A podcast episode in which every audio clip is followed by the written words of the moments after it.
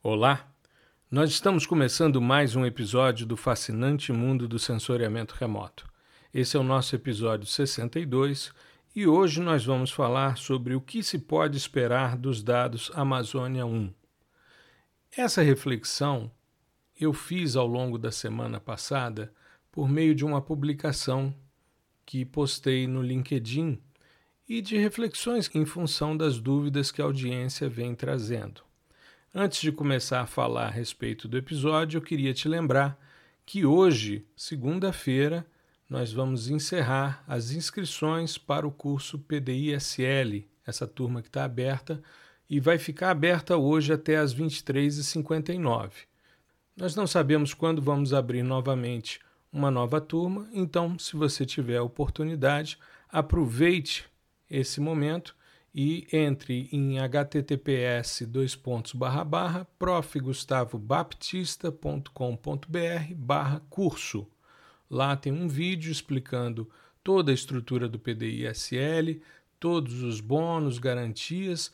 Logo abaixo você tem é, o botão de inscrição e tem logo em seguida questões que são normalmente trazidas pela audiência, bem como o depoimento dos meus estudantes tanto em vídeo como em texto. Tá legal?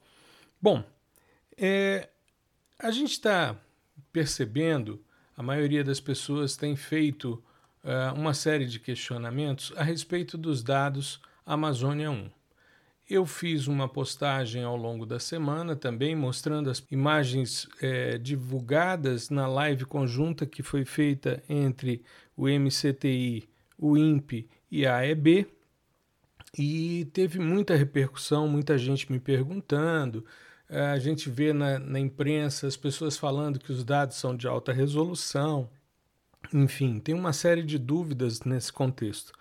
E muita gente também querendo saber né, o que, que esses dados vão trazer, o que, que a gente pode esperar deles. Então, eu escrevi um artigo que está publicado no, no LinkedIn, como eu comentei com você no início dessa fala, e que já tem uma série de compartilhamentos, de comentários, enfim, visualizações.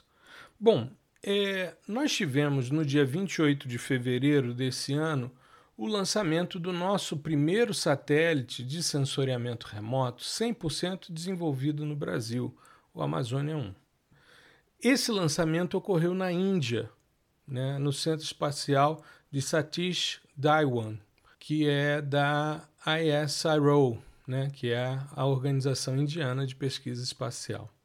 Nós temos Alcântara, né, que é um centro de lançamentos fantástico por causa de sua posição mais equatorial, e quanto mais próximo do Equador, mais o veículo lançador aproveita a velocidade de rotação, com isso você tem economia de combustível, tem uma série de vantagens. Mas a gente ainda não domina a tecnologia necessária para colocar uma carga útil tão grande e tão importante como o Amazônia 1. Nós já fizemos lançamentos de foguetes nos diversos centros de lançamento, como Alcântara, Barreira do Inferno, né, que nós temos no Brasil, porém, é, nós ainda não dominamos essa tecnologia. Bom, eu mesmo fiquei acordado até três horas da manhã para assistir e do momento em que o veículo lançador saiu até chegar no, no, na liberação em órbita do satélite foram cerca de 17 minutos. E aí aguardar a abertura dos painéis solares e as respostas telemétricas para ver se estava tudo funcionando muito bem. Muito bem. No dia 2 de março, saiu num blog do Mensageiro Sideral, na Folha de São Paulo, uma notícia que dois rastreadores, um nos Estados Unidos e outro na Itália, tinham percebido que o satélite estava com um problema né, que indicava uma rotação e sem controle. Então, isso despertou muita curiosidade por parte da comunidade. É, logo em seguida, eu fiz um, um tweet, não é característica minha me manifestar no Twitter, porque como eu faço divulgação de ciência de sensoriamento remoto, eu entendo que existem outras plataformas com mais potencialidade para esse tipo de divulgação. Mas eu fiz uma manifestação né, no dia 3, às 3 e pouco da manhã, às 3 e 20 da manhã, né, me manifestei porque um aluno tinha me mandado a matéria da folha e eu disse então que os ajustes são necessários e que já tivemos ao longo da história uma série de problemas que foram contornados.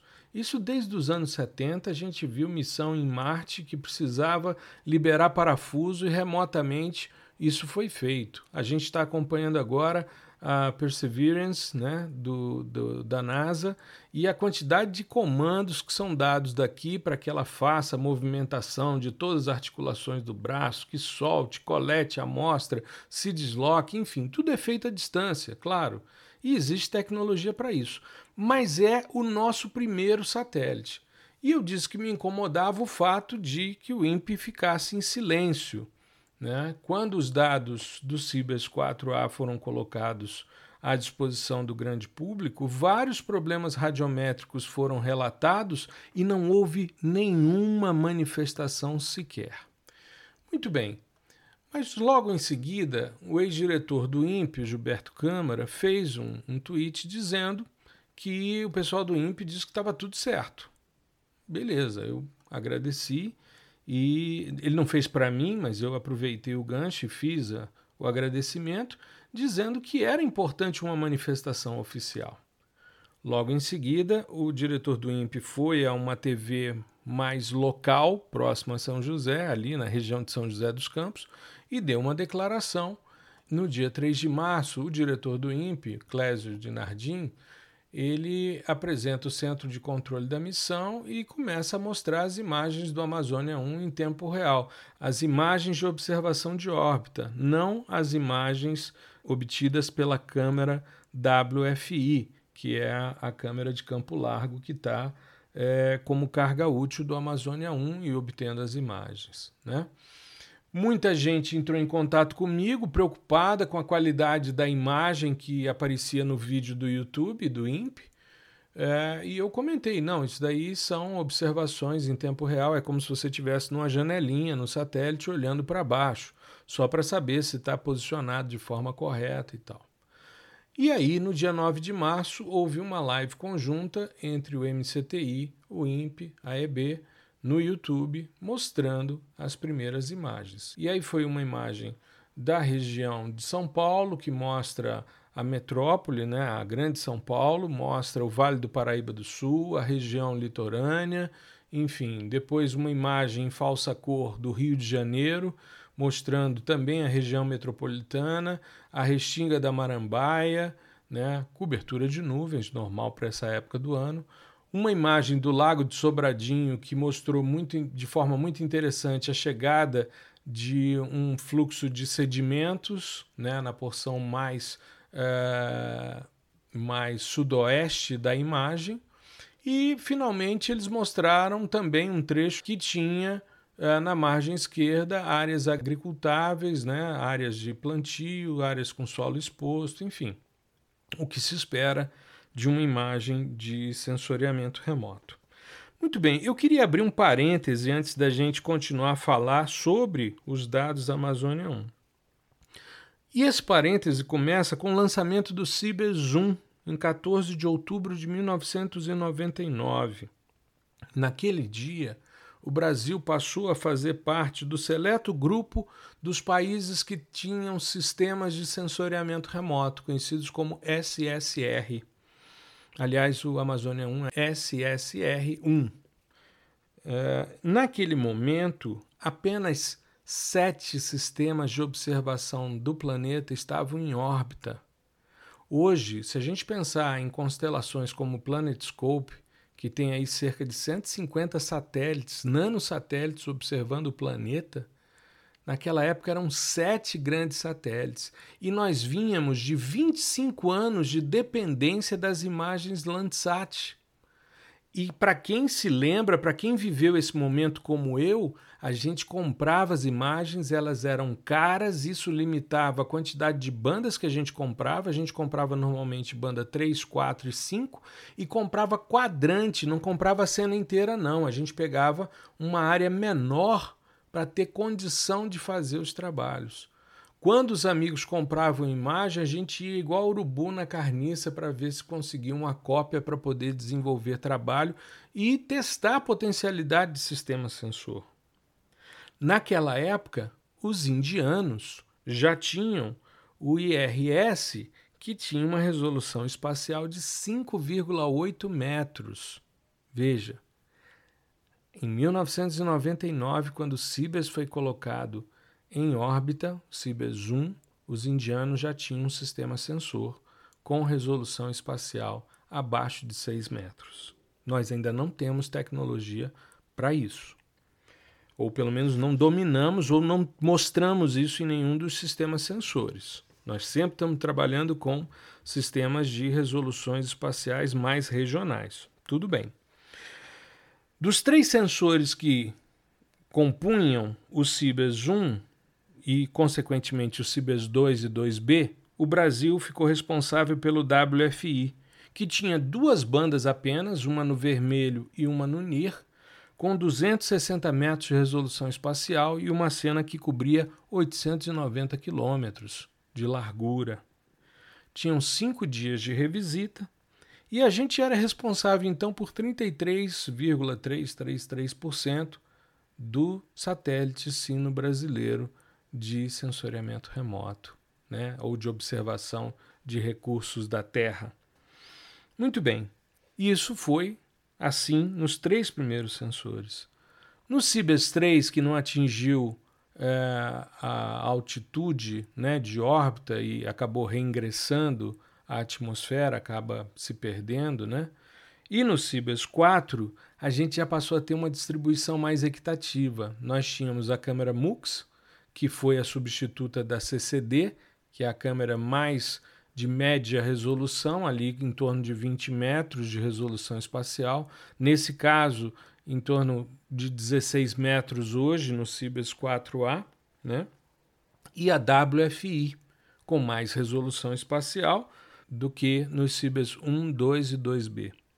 E a China era responsável pelo sensor IRS, né, que era um de infravermelho óptico é, refletido e é, emitido, e a pancromática com 5 e 10 metros, né, uma multispectral de 10 metros, que eles chamavam de PAN-10, e uma de 5 metros que permitia a fusão, e você tinha então a possibilidade de trabalhar com um sistema sensor com 5 metros de resolução espacial e com quatro bandas multispectrais, azul, verde, vermelho e infravermelho próximo. No Cibers 4A, nós passamos a ter 66,666% dos sensores, porque a gente continuou com a MUX e com a WFI e os chineses entraram com a câmera WPM, que está causando muita, muita alegria nos pesquisadores que trabalham com alta resolução espacial, porque você tem uma multispectral com 8 metros e uma pancromática com 2 metros. Eu já mostrei isso na jornada que fizemos agora para a autonomia no PDI. Eu mostrei num dia de mão na massa, como fazer a fusão desses dados e por que fazer e tudo que estava envolvido na questão. Ainda dentro desse parêntese, eu queria comentar com vocês uma reunião que eu participei na Agência Espacial Brasileira em 2019, como representante da Universidade de Brasília. Naquele momento, a Agência Espacial Brasileira e a Universidade de Brasília iriam propor um evento chamado Constelação BRICS. Era uma discussão sobre a possibilidade de utilização de sistemas de sensoriamento remoto, tanto óticos como de microondas, né, da faixa de espectro óptico refletido, emitido e microondas ou radar, e que teria contribuição dos países com, que compõem o bloco dos BRICS, Nesse contexto, apenas a África do Sul não tinha sistema de sensoriamento remoto. O Brasil entrava com meio, que era o Cibers 4, a Rússia entrava com 1, a Índia com 1, a China com 2,5. E a gente ali, né, dentro desse contexto, naquele momento a gente ainda era é, a oitava economia do mundo, né? Hoje somos a décima primeira e, enfim, a gente tinha condição de avançar nesse sentido, mas ainda de forma muito acanhada, com meio sistema de sensoriamento remoto, ou seja, uma contribuição muito é, pequena, tá? Muito pequena. Bom, se a gente for analisar, vamos deixar os russos de fora, porque os russos, juntamente com os Estados Unidos, promoveram toda a corrida espacial. Vamos pensar nos outros parceiros dos BRICS que estão conosco, no caso a Índia e a China, porque a África do Sul ainda não tem participação. Vamos lá. O nosso programa espacial brasileiro começa em 1956 com a montagem de uma estação de rastreio né, de, de estruturas de satélites em Fernando de Noronha por meio de um acordo Brasil e Estados Unidos. 1956. A NASA foi criada em 1958, dois anos depois. Ah, mas são economias diferentes, são enfoques diferentes, tudo bem. Mas veja só. Na década de 60, a gente tem a formação da Comissão Nacional de Atividade Espacial, a CNAE, que depois vira INPE, e isso um decreto do presidente Jânio Quadros, muito feliz por ter condecorado Yuri Gagarin, que foi o cosmonauta soviético, que é o primeiro homem né, a orbitar o planeta Terra. Isso em 1961. Né, é, o Jânio Quadros, então, condecora e logo depois assina o que seria a CNAE e que vira depois o INPE. Muito bem. Se a gente pensar em termos de Índia, a Índia, em 1969, cria né, o ISRO, né, que é essa, esse sistema, essa agência espacial indiana, isso em 1969, que vai substituir a comissão anterior que havia sido criada em 1962. Mas veja só, o primeiro satélite indiano foi colocado em órbita lançado pelos soviéticos em 1975.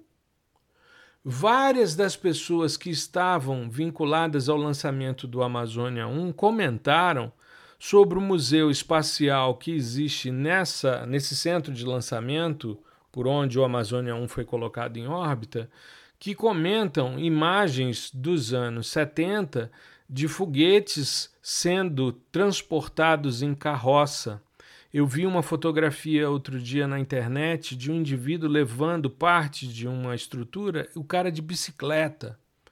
Então, eles faziam teste de vibração dos, dos foguetes usando carroça.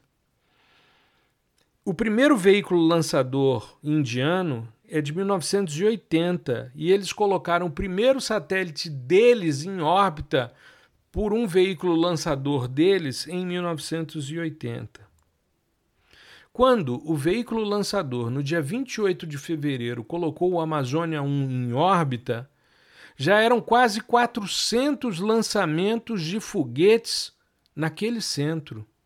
E o lançamento do Amazônia 1, a primeira carga útil foi o Amazônia 1 e depois foram colocados em órbita na mesma missão oito cargas úteis, oito sistemas sensores. Os indianos em 2008 mandaram uma missão para a Lua, a Chandrayaan 1, primeira missão indiana para a Lua. Em 2014, eles colocaram o Mars Orbiter Mission, um sistema de observação da superfície de Marte. Eles estão em Marte desde 2014. Os chineses. Os chineses têm um programa espacial desde 1956, mesmo ano nosso. Mas as grandes mudanças ocorreram nos anos 90. Tudo bem. Só que eles têm um programa de missões não tripuladas e tripuladas, Shenzhou, que funciona e é um dos, dos sistemas que estão disponíveis hoje. Eles têm um módulo laboratório espacial em órbita desde 2011 e ele pesa 9 toneladas. Nós assistimos esse ano a Chang'e pousar na Lua, coletar amostras e voltar. Aliás, na página da Agência Espacial Chinesa, eles mostram essa essa exposição das amostras da Lua no museu e um monte de crianças em volta assistindo. eles chegaram uma semana antes da Perseverance em Marte, com uma missão, uma sonda Tiangui 1. Então, enfim, a gente começa a perceber, ah, mas os chineses hoje são uma grande potência. Tudo bem, mas os indianos não estão tão à nossa frente em termos econômicos, não. A questão é um aspecto de investimento, né? Se a gente for pensar em termos é, de economia, vamos pensar no seguinte: Teve uma live que foi feita em outubro do ano passado por meio de uma assessora técnica da EB, Michele Mello. E ela é, apresentou alguns dados dizendo que em 2018 foram gastos cerca de 70 bilhões de dólares por agências governamentais espaciais em todo o mundo. Desse total, os Estados Unidos investiram cerca de 40 bilhões. Dos 70, 40 foram americanos. O segundo lugar ficou com a China, com 5 bilhões. Depois, Japão e França, ambos com 3 bilhões cada. O Brasil investiu em 2019 120 milhões de dólares no setor espacial. Então, é óbvio que a gente está muito atrasado. E aí as pessoas começam a perguntar: mas e os dados do, do Amazônia 1? Qual é o frisson em torno disso? Veja, a tecnologia WFI, essa visada de campo largo, agora são 60 metros de resolução espacial no Amazônia 1, com 850 quilômetros de largura, de faixa imagiada e cinco dias de revisita, é um avanço para o nosso país em termos de sistema de sensoriamento remoto. Tardio, mas é um avanço. É melhor do que ficarmos de fora. Ou seja, hoje, quando a gente pensa numa constelação é, BRICS, a gente tem o Cibers 4, com 33% de participação brasileira em termos de câmeras imagiadoras, tá? Deixando de fora sistemas de transmissão, nós estamos falando de sensoriamento remoto. Então, em termos de câmeras, 33% no Cibers 4 é brasileiro. 66% no Cibers 4A é brasileiro e 100% no Amazônia 1 é brasileiro.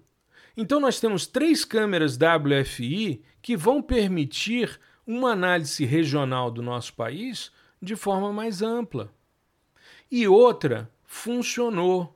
O sistema está funcionando. Eu estou aguardando ansiosamente, como fiz com o Cibers 4, como fiz desde o Cibers 1 em 2003, se você entrar no Simpósio Brasileiro de Sensoriamento Remoto, você vai encontrar um artigo meu de comparação dos dados do CIBES-1 com o Landsat 7 e uma série de pontos destacando defeitos ali na câmera CCD. Eu fiz um vídeo no dia que os dados foram liberados pelo INPE sobre o CIBES 4A e eu detectei um problema radiométrico na câmera WFI. Depois, verificamos e 18 dias depois eu fiz um outro vídeo que já está com 12 mil visualizações no meu canal no YouTube, em que eu mostro problemas radiométricos na câmera WPM, na câmera MUX também, né? Enfim, então a gente está aguardando ansiosamente esses dados, porque isso representa para a gente autonomia em sistemas de sensoriamento remoto. A gente acha que não, mas muito do que a gente tem hoje é fruto das missões espaciais. Eu estava conversando no fim de semana com uma aluna minha do PDISL, que é a professora Lívia Dias, da Universidade Federal de Ouro Preto. E ela comentando a respeito do meu texto sobre a Amazônia 1, que ela achou muito bom, e ela disse que achava muito importante o processo. Eu concordo plenamente. E ela disse que, assim como viagens para a Lua ou Marte, porque pode ser né, que o Homo sapiens nunca habite de verdade outro planeta, mas tudo que tem que ser construído para a missão retorna como tecnologia em algum momento para nós. E isso é fato, eu disse a ela que inclusive ia citá-la nesse episódio. Eu fiz um levantamento aqui na internet em algumas tecnologias né, que são decorrentes da missão espacial, só para você ter uma ideia. Só para a gente pontuar. Esses termômetros auriculares que são colocados em bebês para medir a temperatura, né? Você encosta no ouvido e em segundos você tem a temperatura. Isso é uma tecnologia que veio de pesquisas para medir radiação emitida por estrelas e planetas, radiação termal, e foi desenvolvida a pedido da NASA. A comida de bebê, as papinhas, elas já existiam antes da exploração espacial. Só que nos anos 80, a NASA estava estudando né, é, microalgas como fonte de comida, oxigênio, né, enfim. E os cientistas que trabalharam no projeto perceberam que algumas dessas algas criavam, produziam altas doses de gorduras essenciais para o desenvolvimento do bebê. Então, isso foi colocado nessas papinhas enriquecidas. Você se recorda, eu estou usando aqui o Canaltech, né, a matéria do Canaltech como referência. Eu achei muito interessante, eles pontuaram várias questões aqui. Né? Você se recorda daquele acidente que nós tivemos em Congonhas, quando o avião saiu da pista e bateu no prédio da TAM, né, do outro lado da avenida, em 2007? É, muitos diziam porque faltava grooving na pista. Esse grooving são ranhuras que existem na, na pista para evitar acúmulo de água e evitar aquaplanagem, dar mais aderência aos pneus. Isso foi desenvolvido pela NASA, justamente para evitar problemas com os ônibus espaciais no pouso. Então é uma tecnologia que hoje é utilizada em todos os aeroportos. Uma outra tecnologia também que talvez você não saiba é que as lentes de óculos que são resistentes a arranhões foram criadas pela NASA. É um plástico que não sofre arranhões com facilidade, porque os astronautas, quando estão em órbita, principalmente na Estação Espacial Internacional, quando eles vão para fora para fazer reparos, para fazer trabalhos ou mesmo experimentos, tem muitas partículas que atingem eles e que danificavam os visores dos trajes espaciais. Então as lentes vêm desse plástico.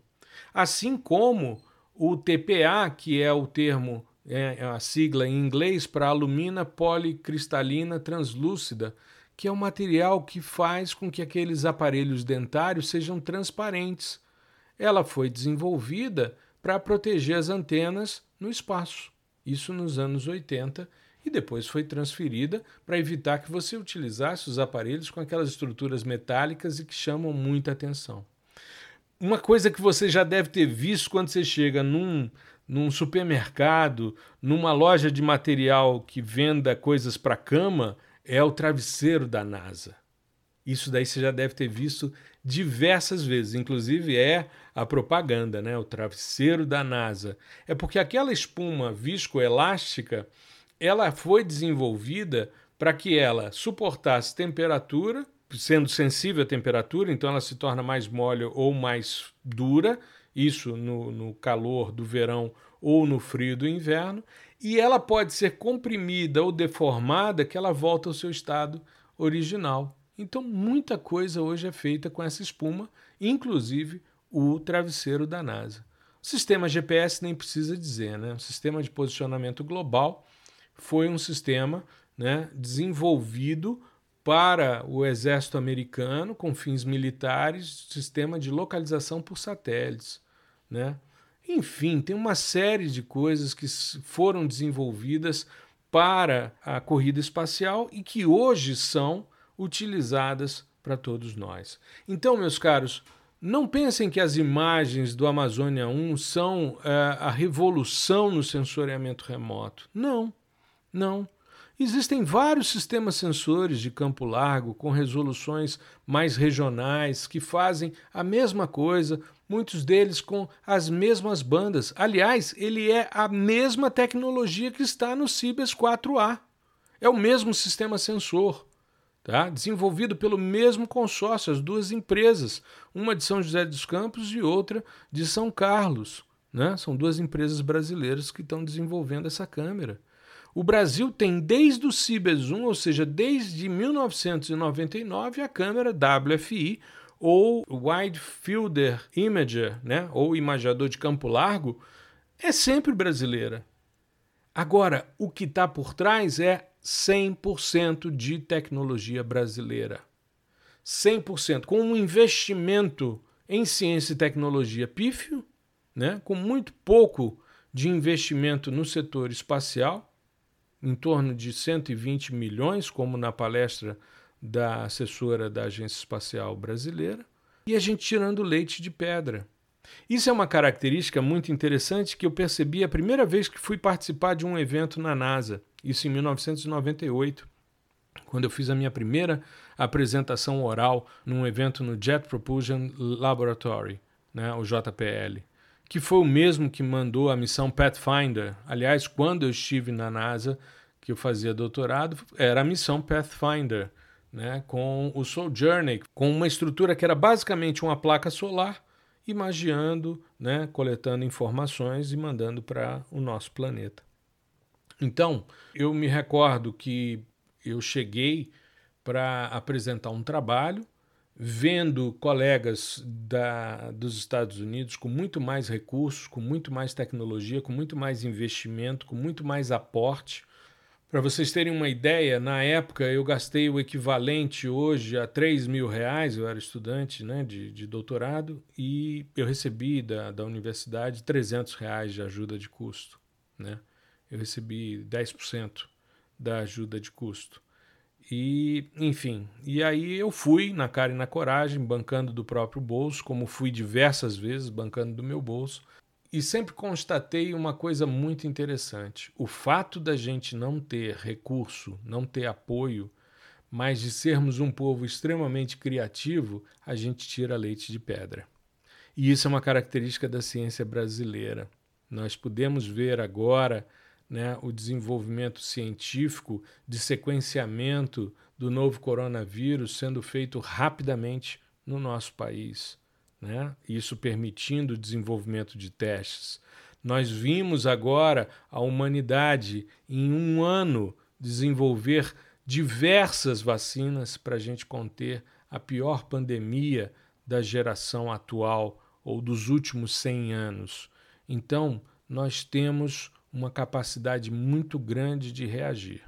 Quando eu falo das imagens do Amazônia 1, eu falo como um entusiasta, como alguém que trabalha há mais de 30 anos com sensoriamento remoto e que está ansioso, igual a criança em véspera de Natal, querendo abrir o presente para poder brincar.